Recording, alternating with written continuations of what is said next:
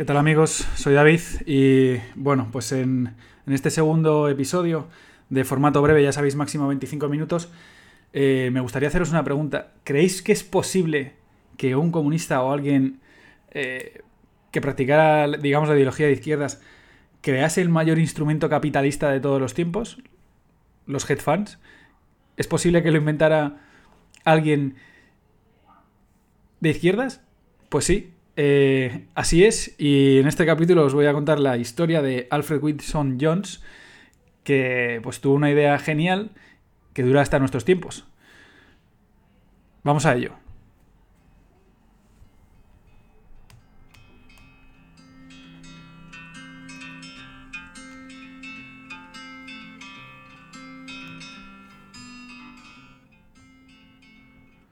Bueno, quien me conoce sabe que el tema político me da bastante igual.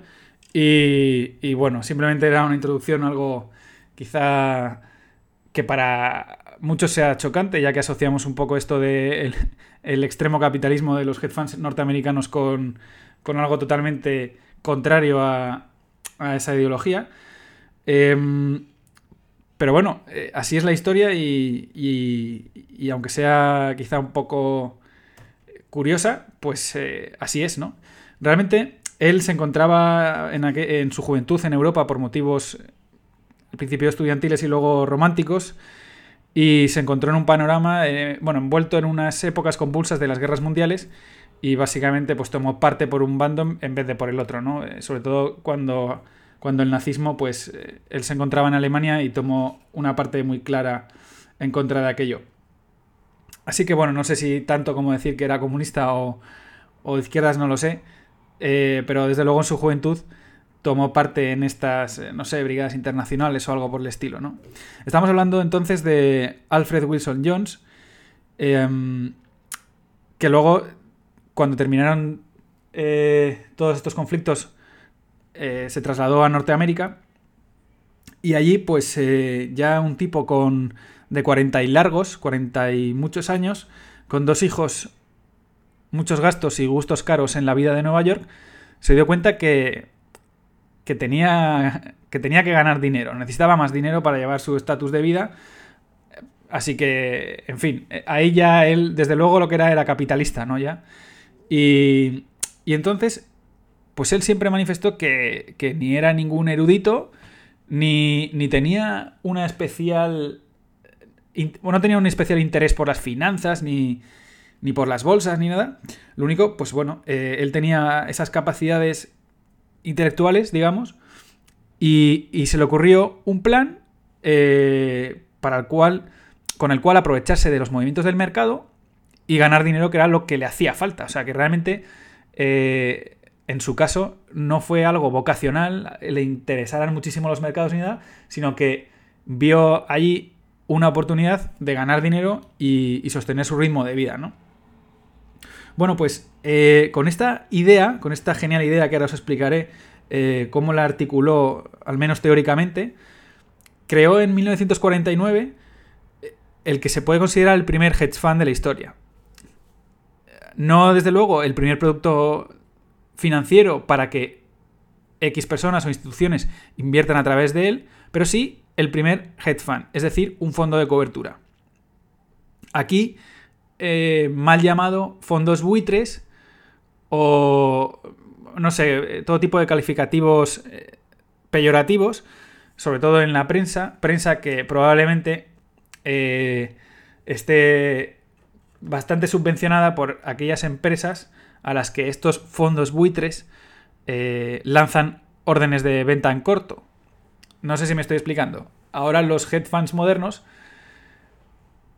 muchos que operan en Estados Unidos o Reino Unido, en Londres, eh, realizan ventas en corto, es decir, apostando en contra de empresas, en fin, de las más grandes que podéis encontrar en España, por motivos lógicos o lógicos para ellos. Entonces, bueno, pues eh, al final aquí se les llama peyorativamente, fondos buitre o cosas así, cuando la traducción correcta es fondos de cobertura. Ya está. Eh, todo lo que sea un calificativo, pues no tiene sentido, ¿no? Bueno, pues este hombre, Alfred Wilson, crea en 1949 este primer hedge fund. Y, no le va nada mal. Eh, él empieza con 60.000 dólares reunidos de, unos cuantos amigos y 40.000 dólares suyos. En aquella época 40.000 dólares pues no era ninguna tontería, así que eh, desde luego lo que no era, no era pobre desde un inicio, ¿no? Pero, pero bueno, tampoco era alguien extremadamente pudiente, ¿no? Así que con esos 100.000 dólares crea eh, su idea y la pone a funcionar. En 1968, este hombre había conseguido ya una rentabilidad acumulada del 5.000% aproximadamente, o sea, casi nada, ¿vale? Es decir, que alguien que le hubiera prestado o hubiera invertido en él 10.000 dólares en el año 49, ahora en el año 68 tendría 148.000 dólares, ¿vale? Eh, pues eso, eh, aproximadamente un 48%, o sea, multiplicar por un 48 por o 50 por aproximadamente. Eh, nada mal, nada mal para aquella época. fue algo revolucionario, ¿no? Por ejemplo, en los tramos de, tengo aquí apuntado, entre 1960 y 1965, él consiguió un 325% en comparación del 225 de los mutual funds, ¿vale? Eh, que era el producto pues, más corriente en Estados Unidos. Es decir, que les estaba pegando una paliza soberana. Y, claro, cada vez atraía más clientes y más atención, más jóvenes que querían montar un producto como el suyo, y así es como empezó a esparcirse todo esto de, crear headfans, porque realmente funcionaba. Así que bueno, pues eso, te, cogiendo algo más de datos, del año 55 al 65, ganó exactamente el doble que esos, esos competidores que él tenía. Eh, diferentes productos de inversión que había también para elegir, mutual funds o lo que, fuese, ¿no? Y, y bueno, entonces eh, la pregunta es, ¿cómo lo hizo? ¿Cómo lo hacía? ¿Qué es un fund? Y traigo hoy este podcast un poco para... Eh, lo traigo ahora y no en otro momento por aquello esto que ha, pasado, de, del Wall Street Bets, toda esta locura que se ha generado con los retailers en Reddit en, que empezaron causándole muchísimos problemas a Melville Capital, por ejemplo. Porque era un hedge que ahora veremos que estos fondos tienen posiciones tanto en largo como en corto. Y además operan de manera apalancada. Vamos a ver un poco entonces cuál fue eh, la teorización de, Alfred Wilson Jones y, y cómo funcionaba. Fijaos, en un hipotético caso de dos inversores, dos inversores que se les da muy bien el mercado, a los dos, y empiezan con 100.000 dólares. Bueno, alguien conservador, o lo que en aquella época era conservador, hubiera hecho una exposición de 80.000 dólares a la renta variable y el otro 20% renta fija o bonos seguros. Sin embargo, es decir, que de 100.000, 80.000 los invierte y 20.000 los deja, digamos, relativamente seguros. Sin embargo, eh, Alfred Jones lo que hizo fue apalancarse por dos. En vez de 100.000, ahora él contaba con 200.000. Algo que en aquella época era un estigma, en el año 49, puesto que todavía mucha gente tenía en mente lo que ocurrió en el 29. Y eso era como una locura, ¿no? Sin embargo, él lo demostró em, con este modelo, demostró que no era tan, tanta locura, porque él con esos 200.000 dólares lo que hacía era que con 130.000 entraba en el mercado, invertía en largo, e, elegía buenas empresas y con los otros 70.000 entraba en corto y elegía las que en su criterio eran las peores empresas. Es decir, en largo seleccionaba empresas que pensaba que iban a funcionar mejor que el índice. Y en corto elegía empresas que pensaba que iban a ir bastante peor que el índice. Entonces, si hacéis la cuenta de 130.000 en largo y 70.000 en corto, en realidad él solamente tenía una exposición neta al mercado de 60.000 dólares. Mientras que el conservador, o el supuesto conservador, tenía 80.000 dólares de exposición neta. Así que en realidad él estaba menos expuesto que el supuesto conservador. Algo que eh, parece ahora una tontería, pero que en 1949 se le ocurrió a él y fue una revolución. Bien, siguiendo este ejemplo de los dos inversores, buenos inversores, con 100.000 cada uno de partida, solo que Alfred se había apalancado por dos, em, supongamos que ese año el mercado sube un 20%. El Dow Jones, o en aquella época, eh, sube un 20% el índice. Como ellos son buenos inversores, el inversor conservador habrá elegido buenas empresas que hagan mejor performance que el índice y entonces habrá conseguido un 30%. Es decir, de esos 80.000 dólares que había invertido, con un 30% de rentabilidad, ese año ha conseguido una ganancia de 24.000 dólares. Vamos a ver qué le ha pasado a Alfred Jones. Él invirtió 130.000 dólares en largo y vamos a suponer que también ha conseguido un 30%. Pero también, como el mercado ha subido un 20%, las posiciones que él tenía en corto le han supuesto pérdidas. Pero como es un buen inversor, en vez de esas empresas haber subido un 20%, como son malas empresas, han subido solo un 10%. Por lo tanto, ha ganado un 30% de esos 130.000 dólares y ha perdido un 10% de 70.000 dólares. Lo que hace una ganancia de 39.000 menos 7.000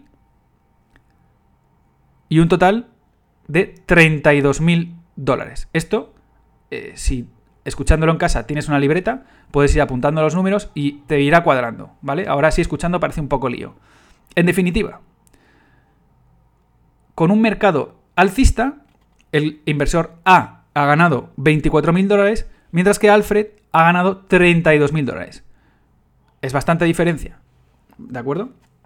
Entonces, veamos qué pasa en un mercado bajista. En un mercado bajista, como ambos son muy buenos inversores, si el mercado baja un 20%, el, inversor conservador habrá elegido buenas empresas y en vez de bajar un 20%, él solo habrá bajado un 10%.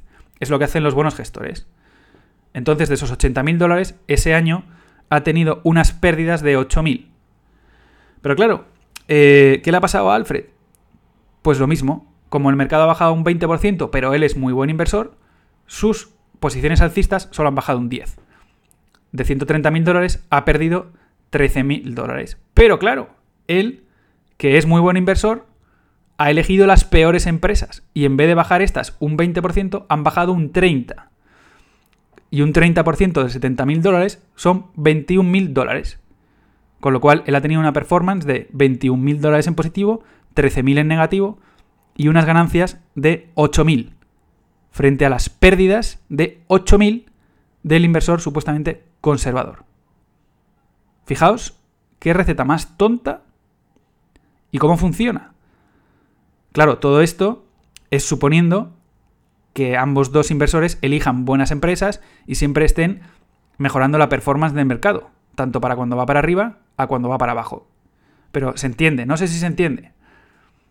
Cuando el mercado sube un 20%, ellos consiguen subir un 30%. Y cuando el mercado baja un 20%, ellos consiguen bajar solo un, 10%, porque siempre mejoran la performance. Eso es lo que tiene que hacer un buen gestor. Pero claro, el inversor conservador solo está en largo, mientras que el hedge fund está en largo y en corto. Y tiene más dinero porque está apalancado. Y paradójicamente está menos expuesto netamente al mercado porque como tiene 130.000 en largo y 70.000 en corto, su exposición neta es del 60.000 dólares irlo cuadrando en una libreta y os sorprenderá. Fijaos que este invento eh, fue revolucionario en, los años 50 y, claro, eh, conforme a los resultados que tenía, eran, pues claro, era imposible competir contra esto. Y poco a poco, cada vez más jóvenes y cada vez más em, profesionales de la industria se fueron interesando por este tipo de productos, que al principio pues, no tenían mucha regulación, poco a poco las instituciones, instituciones fueron regulando, limitando qué es lo que podían hacer, qué no. Pero al final eh, es un producto que en Estados Unidos y en otros países del mundo es puntero, son para mí eh, el techo del capitalismo y, y fijaos qué tontería. Y esa tontería, nadie la. Si nadie la inventaba, era también por ese estigma que tenían los operadores apalancados, eh, que no querían correr riesgos, eh, y menos haciendo cortos y, aprovechando productos derivados, ¿no? Había esa, eso, ese pensamiento que es cierto, ¿no? De que cuando tú estás en largo puedes obtener beneficios infinitos y cuando estás en corto lo máximo que puedes obtener es un 100. pero bueno, él eh, pues siempre decía que era una frase suya que él especulaba con fines conservadores. Así que eso de que es conservador y que no es conservador era un poco más, era una línea un poco difusa, porque él estaba demostrando que con este método realmente tenía menos exposición al mercado y que podía ganar tanto cuando eh, la performance del mercado era buena como cuando era mala. Por lo tanto, eh, tenía un año bueno detrás de otro, casi siempre. ¿De acuerdo? ¿Qué pasa? Que ahora con esto que ha pasado de Wall Street Bets, claro, si tú ahora imagínate que fueras capaz de saber cuáles son las posiciones en corto de este señor de Alfred Wilson Jones y empiezas a comprarlas y a inflarlas a, unas cotas que, él nunca se hubiera imaginado.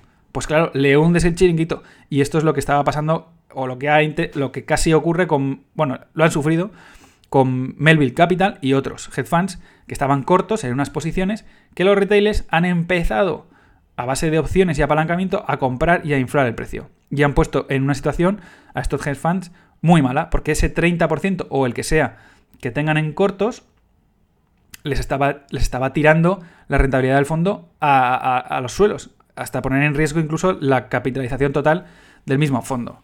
¿Vale? Pero bueno, este método, eh, que he explicado así un poco de manera muy burda, también se puede ir refinando. Bueno, no se puede, de hecho se fue refinando con el tiempo, ¿no? Em, uno de los matices que, Alfred Wilson Jones eh, puso fue el tema de la velocidad. Él definió así eh, este término de velocidad en función de la volatilidad que tuviera una acción u otra. Y a ver si me consigo explicar. Em, no es lo mismo eh, invertir en largo en Procter ⁇ Gamble y para cubrirte ponerte en corto, eh, pues no sé, en una criptomoneda, por ejemplo, ¿no? O en, no sé, una acción muy rápida, la que sea, ¿no? Tesla, ¿no? Una, de estas que son tan, tan, tan violentas. No es lo mismo, porque realmente no estás obteniendo una cobertura real, porque una tiene una velocidad y otra tiene otra. Entonces él, en su fondo, fue haciendo unas tablas y dando valoraciones de velocidad a todas las empresas. En función de, bueno, conceptos matemáticos, estadísticos, él fue dando un ranking a, todas las empresas en función de su velocidad. Y de esa manera le permitía eh, calcular cuánto tenía que exponerse en corto en una empresa para compensar y ser una cobertura real conforme la, la otra, la que estaba en largo. Entonces, si por ejemplo a una empresa le había puesto eh, una velocidad del 80%, y, en fin, bueno, es que no, lo quiero hacer mucho con números, pero digamos que la ecuación tenía que salirle igualada. Y si una acción lenta le daba un rendimiento muy sostenido, tenía que comprar en proporción muchas más acciones de esa empresa que las que compraba o las que vendía en corto de una acción que fuera, por ejemplo, muy rápida. Lo ideal sería jugar en corto y en largo con dos empresas que tengan la misma velocidad. De esa manera es muy sencillo. Compras 10 en largo de una y 3, y 3 en corto de la otra. Porque tienen la misma velocidad. Pero imaginad que tú has hecho la selección de las peores empresas para este año y las peores empresas para este año resulta que son mucho más rápidas que que las, que las que van a ir hacia arriba. En, ese caso, no tienes que exponerte exactamente 30% y comprar las mismas cantidades, sino que ponderando y multiplicando por esas velocidades, quizá te interesa comprar menos cantidad de Tesla en corto, porque si cae va a caer muy rápido. Entonces no hace falta que, sigas con esa, esa rigidez de 10-3, 10-3, sino que igual con 10 de Procter Gamble en largo, si te quieres cubrir con Tesla en corto, basta con que te compres una. Y entonces estarías 90% en largo, 10% en corto. No sé si me he explicado. Pero él quiso poner ese matiz de la velocidad de las empresas. En definitiva, y para no hacerlo esto muy largo, no sé si me he explicado bien, pero un hedge fund, a fin de cuentas, es un fondo o un producto en el cual se opera tanto en largo como en corto. Se opera con apalancamiento y en los modernos incluso se hace trading.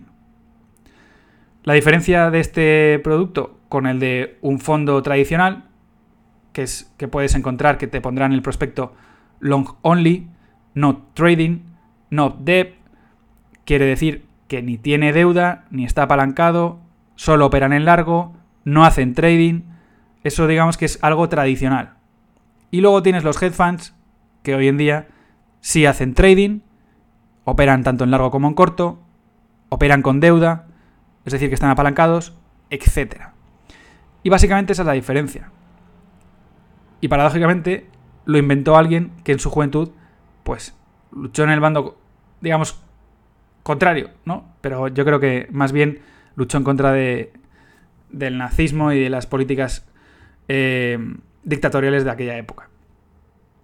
Así que esta es la historia de Alfred Wilson Jones, que inventó el primer hedge fund de la historia en 1949 y una idea muy sencilla acabó siendo el producto o el instrumento capitalista por de referencia. ¿Vale? Espero haberme explicado, espero que con esto entendáis por qué estos hedge funds lo han pasado tan mal con estas eh, operaciones sobre empresas como GameStop, por qué se han puesto ahí casi en las cuerdas y es por esto, porque estaban en corto en estas compañías y esperaban de ellas una velocidad X, de repente han subido muchísimo y les han descompensado todas sus cálculos y sus baremos. ¿Vale? Así que bueno, sin más, espero que haya sido útil, que quien no conociera nada sobre los hedge funds tenga ahora un pequeño matiz sobre lo que son y cómo diferenciarlos de un fondo de inversión tradicional y, que también entendáis un poco qué cómo, de qué manera atacaban los retailers a los headphones hace un par de semanas solo. Pues sin más, hasta la próxima y un saludo.